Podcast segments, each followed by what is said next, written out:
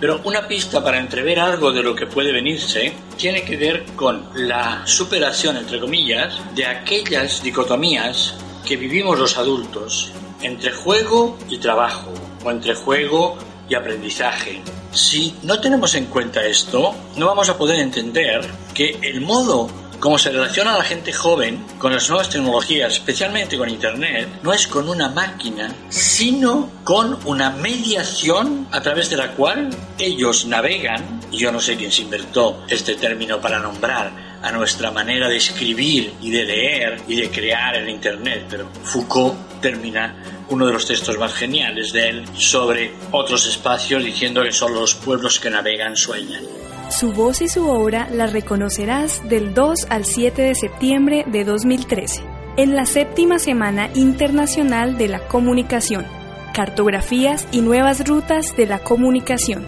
Reconocimiento a la obra de Jesús Martín Barbero.